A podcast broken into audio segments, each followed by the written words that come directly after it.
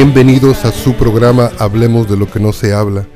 Es para nosotros un privilegio en este día traer una vez más la palabra del Señor hasta sus hogares, a donde quiera que usted se encuentre, vehículos, lugares donde usted labora, donde quiera que usted se encuentre. ¿Y por qué digo que es un privilegio para nosotros? Porque nosotros estamos de fiesta. Y cuando una persona está de fiesta, creo que nuestra primera intención es el invitar a nuestros amigos a que se unan a nuestra fiesta.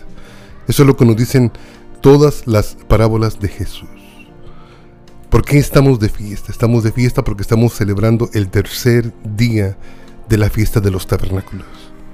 Hemos hablado durante casi dos semanas del simbolismo, del concepto bíblico, de la fiesta de los tabernáculos en lo que es la profecía en el milenio. Hemos hablado casi casi de todo, pero en este día queremos enfocarnos solamente en una cosa.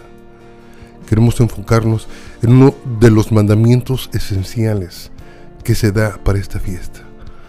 Y ese mandamiento tan esencial que se da para esta fiesta, simplemente lo vamos a definir en cuatro letras. Gozo. ¿Cuál es, cuál es el mandamiento más fuerte de esto? Es regocíjate, gózate, celebra, disfruta.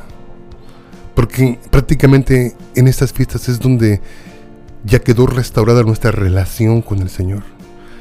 Este es el momento en el que se nos dirá a futuro, entra al gozo de tu Señor. A veces la gente, Jaime, no entiende que a veces nosotros los pastores también pasamos por situaciones difíciles. Yo quiero aprovechar este primer programa para dar un testimonio muy corto pero muy efectivo para que alcancemos a entender lo importante que es bíblicamente el estar gozoso.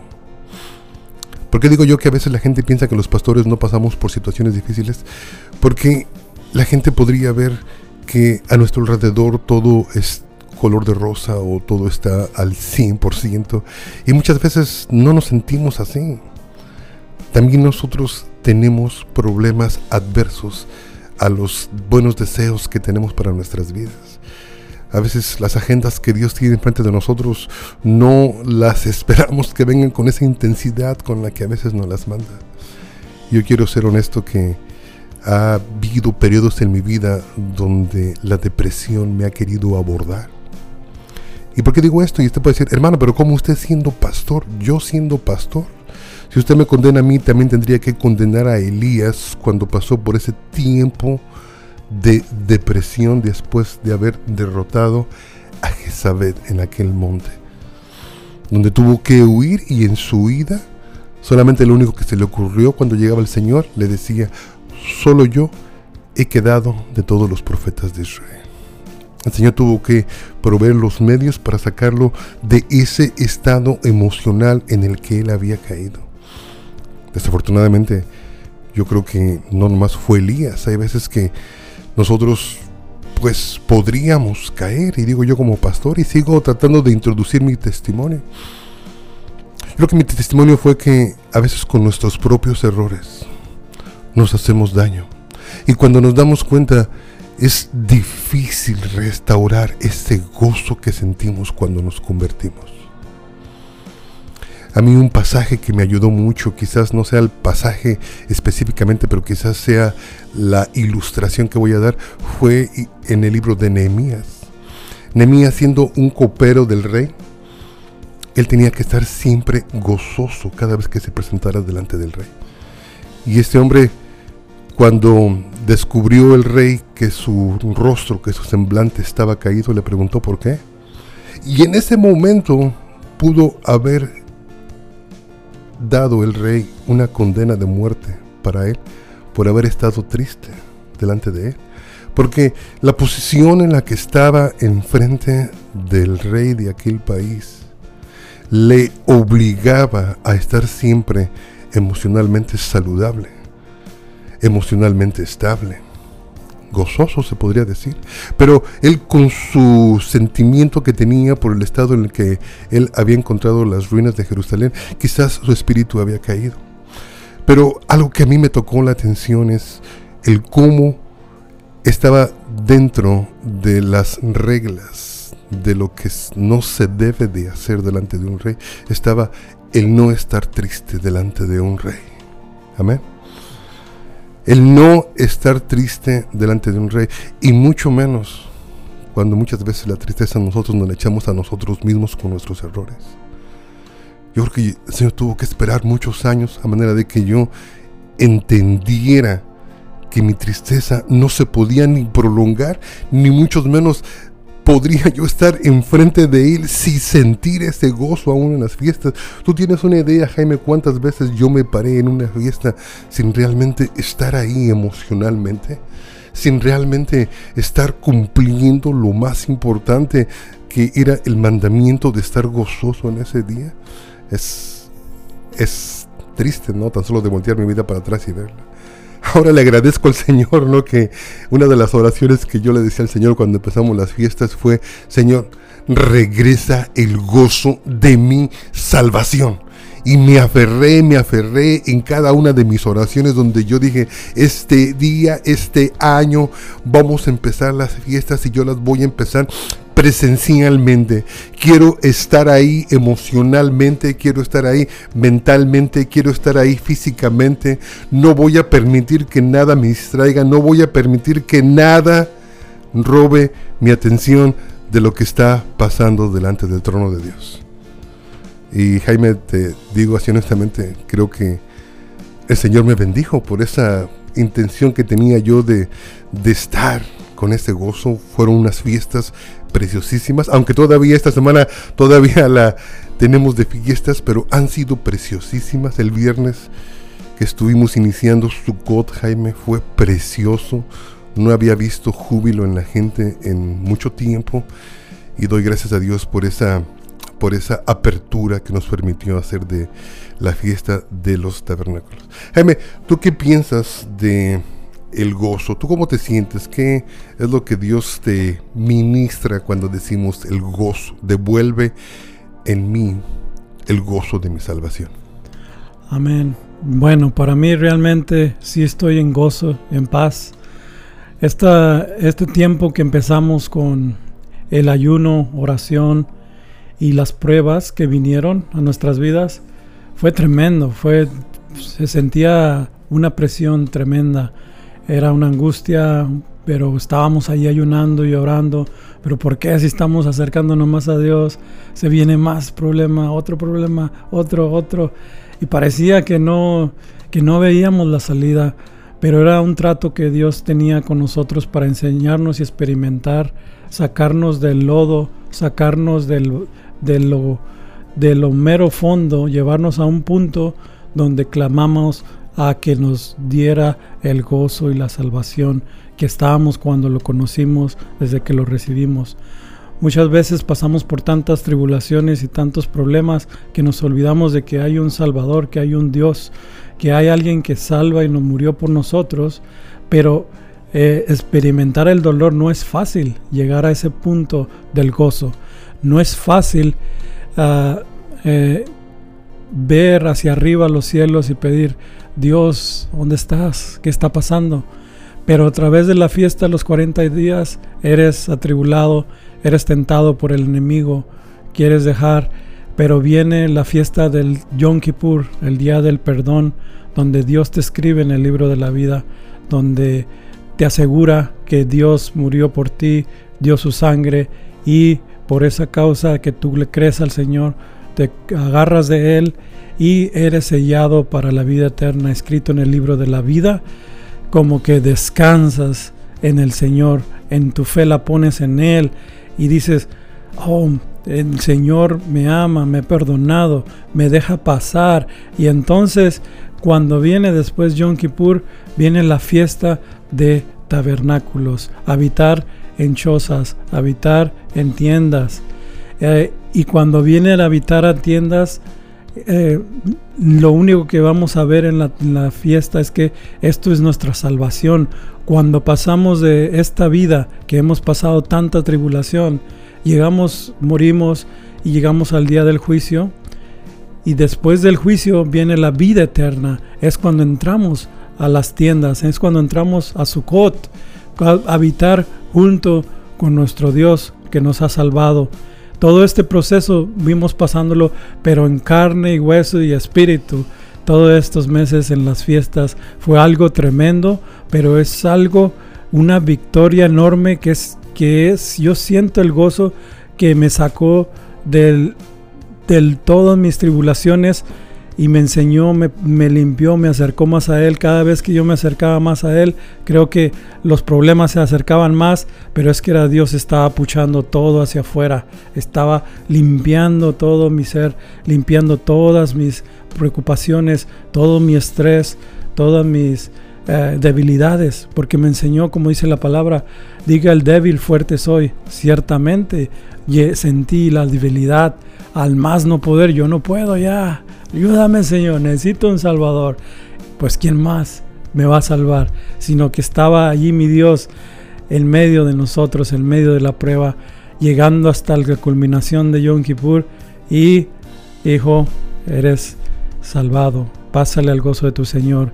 Estamos de fiesta y estamos gozándonos, reanimándonos una vez más en el poder del Ruach HaKodesh, en el poder del Espíritu Santo, que una vez nos da la oportunidad de decir, tú eres mi hijo, tú eres eh, por quien yo te he amado. Y no solo por mí, sino por cualquiera que se atreve a, meterse a buscar la presencia del Señor, a meterse a buscar de más de Dios, aunque ande en el valle de sombras, no temerá porque se lo sostendrá el Señor y lo llevará a la victoria. Recuerden que Yeshua ya eh, venció al mundo. Pero nosotros aún estamos en esta tierra y hay problemas, hay muchas situaciones. ¿Y a quién tenemos que ir? Pues a nuestro Salvador, a nuestro Dios. Estas fiestas nos recordaron todo ese proceso y que nuestro Dios vive, reina, existe y nos da la gran bendición de estar en su presencia, habitando en los tabernáculos, gozándonos de lo venidero en el futuro cuando seamos salvados, llevados a su reino y habitando junto con ellos. Y esto no es de nosotros, sino de Él, porque desde el principio que mandó que se construyeran estas azúcares, estos tabernáculos, Él lo que único su intención es, dice, y habitaré en medio de ellos. Así como cuando se construyó el santuario, el santuario que hacían los sacrificios en el desierto, era una tienda, era un azúcar. De esa manera, Ahí mismo dice los versículos en Éxodo 25, dice, y habitaré en medio de vosotros y quiero que hagan el tabernáculo de reunión para que me reúnan a todos y aquí yo voy a estar en medio de ustedes. Asimismo, Yeshua, nuestro Salvador, dice que vino, descendió en Juan 1.14 y habitó en medio de nosotros. Habitó siendo Él el tabernáculo de Dios con los hombres. Habitó aquí entre nosotros, pero venía con un propósito para darnos vida y vida en abundancia. A veces muchos problemas que tenemos y cosas, situaciones, Dios te las puede cambiar de tribulación a gozo.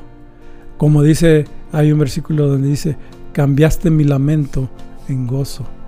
Y ha habido muchos ejemplos en la palabra, en todos los personajes bíblicos han pasado por estos procesos de tribulación, de desesperación, de angustia, pero Dios cambia esa situación, ese destino a gozo. Siempre da la victoria al Señor, siempre. Solamente uno se tiene que acercar al Señor Todopoderoso. Él, Él transforma tu vida al totalmente, pero hay que seguir el proceso, seguir, seguir adelante, seguir, no tirar la toalla, no, no dejarse rendir, acercarnos a nuestro Dios y Él hace que tu lamento se vuelva en gozo. No importa la situación en la que tú te encuentres, sea drogas, sea que estés alejado del Señor, sea que estés en las calles, sea que estés eh, con problemas en tu casa, con tus hijos, con tu esposa, Dios te puede dar el cambio otra vez 360 grados si te acercas a nuestro Señor Yeshua. Él cambia, eso se dedica a Él, por eso se llama el Salvador, el restaurador, el reparador, el que me sana, el que me alivia. Son procesos, estamos en esta vida, en una vida de procesos que en la cual nos tenemos que llegar a nuestro Dios y Dios nos cambiaría toda nuestra situación a la victoria en la que Él ha vencido.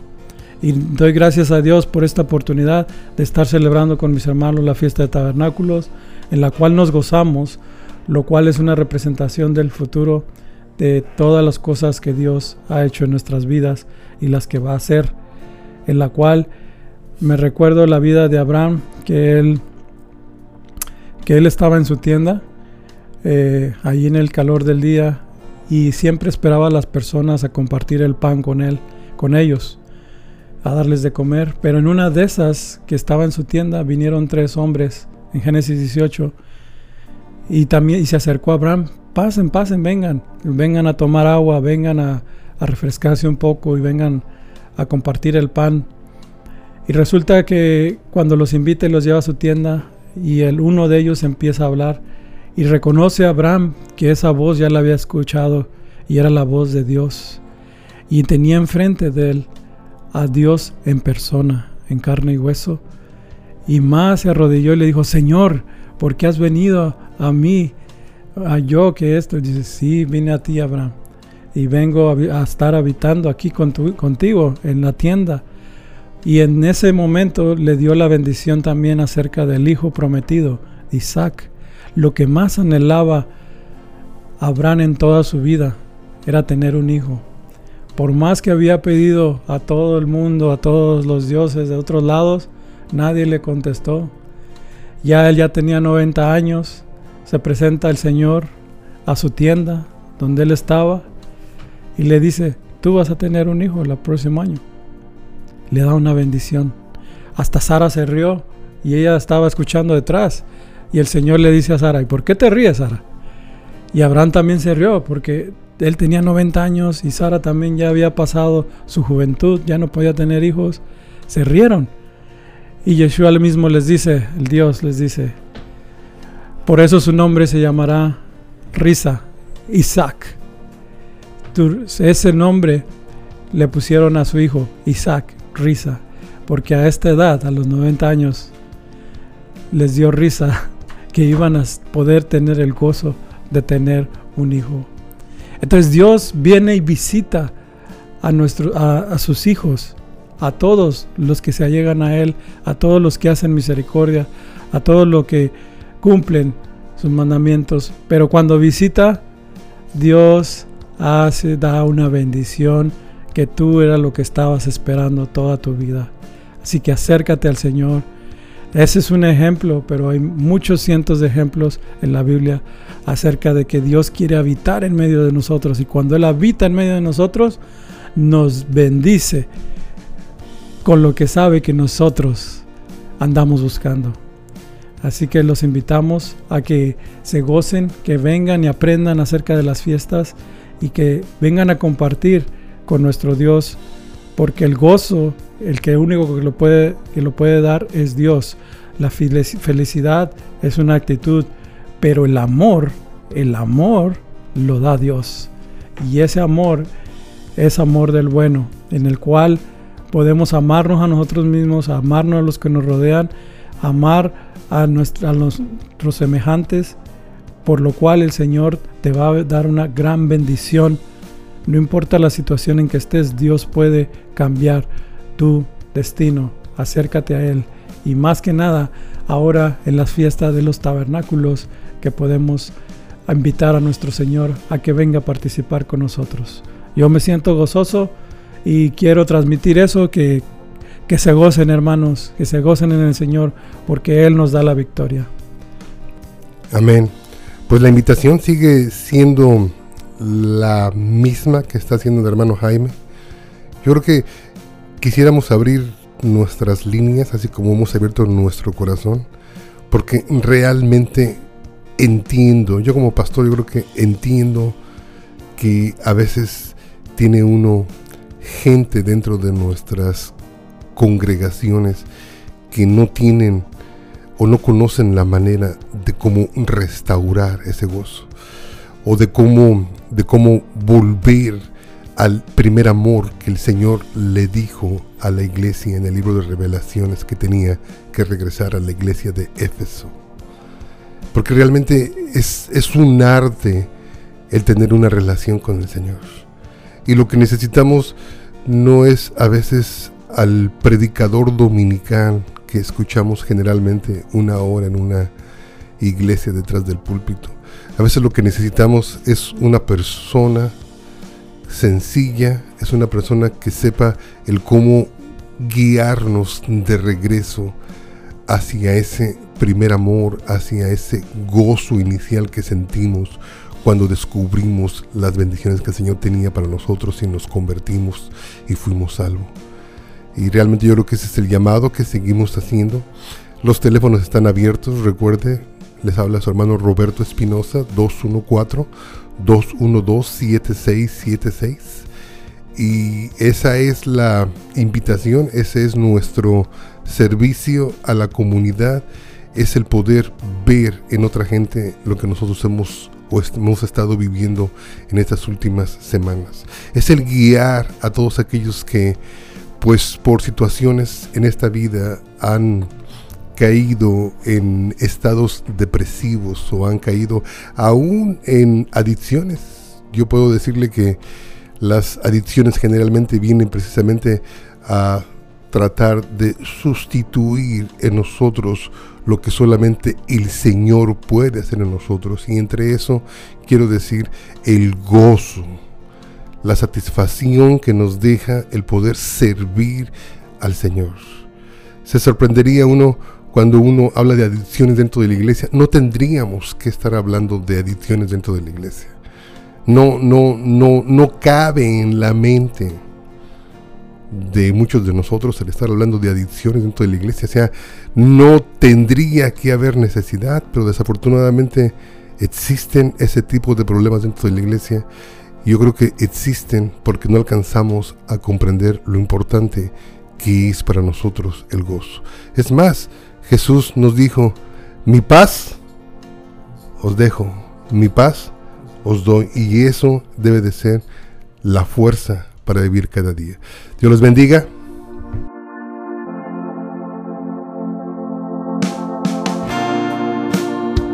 Que el Señor te bendiga Señor te guarde, haga resplandecer su rostro sobre de ti. יברכך אדוני וישמרך יאר אדוני פניו אליך וחולק יישא אדוני פניו אליך.